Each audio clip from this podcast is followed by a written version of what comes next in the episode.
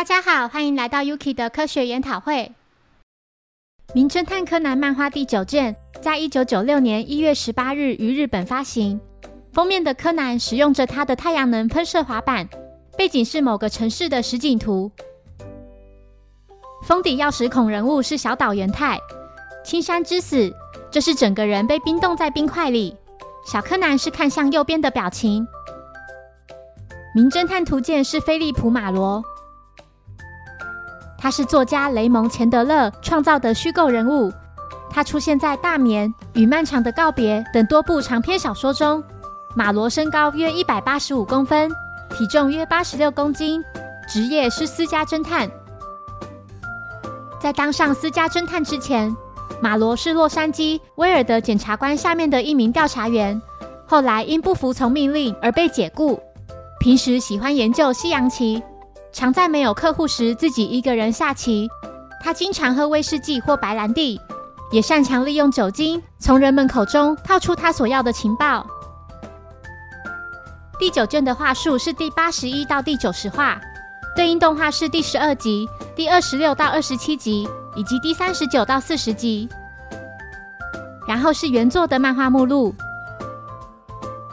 接下来带大家来看各国的漫画封面。台湾背景的城市看起来应该是台北市信义区，不知道我有没有认错。中国的背景与原版的相同，标题的柯南是红色的。印尼的背景也没有变化。韩国的背景完全看不出是什么东西。马来西亚也是在某座城市里，只是不知道是哪里。菲律宾也是某个城市街道的实景图。感觉很适合柯南滑滑板。香港的背景看起来并不像城市。越南的实景图也让我摸不着头绪。泰国的背景如果我没有认错，应该是澳门。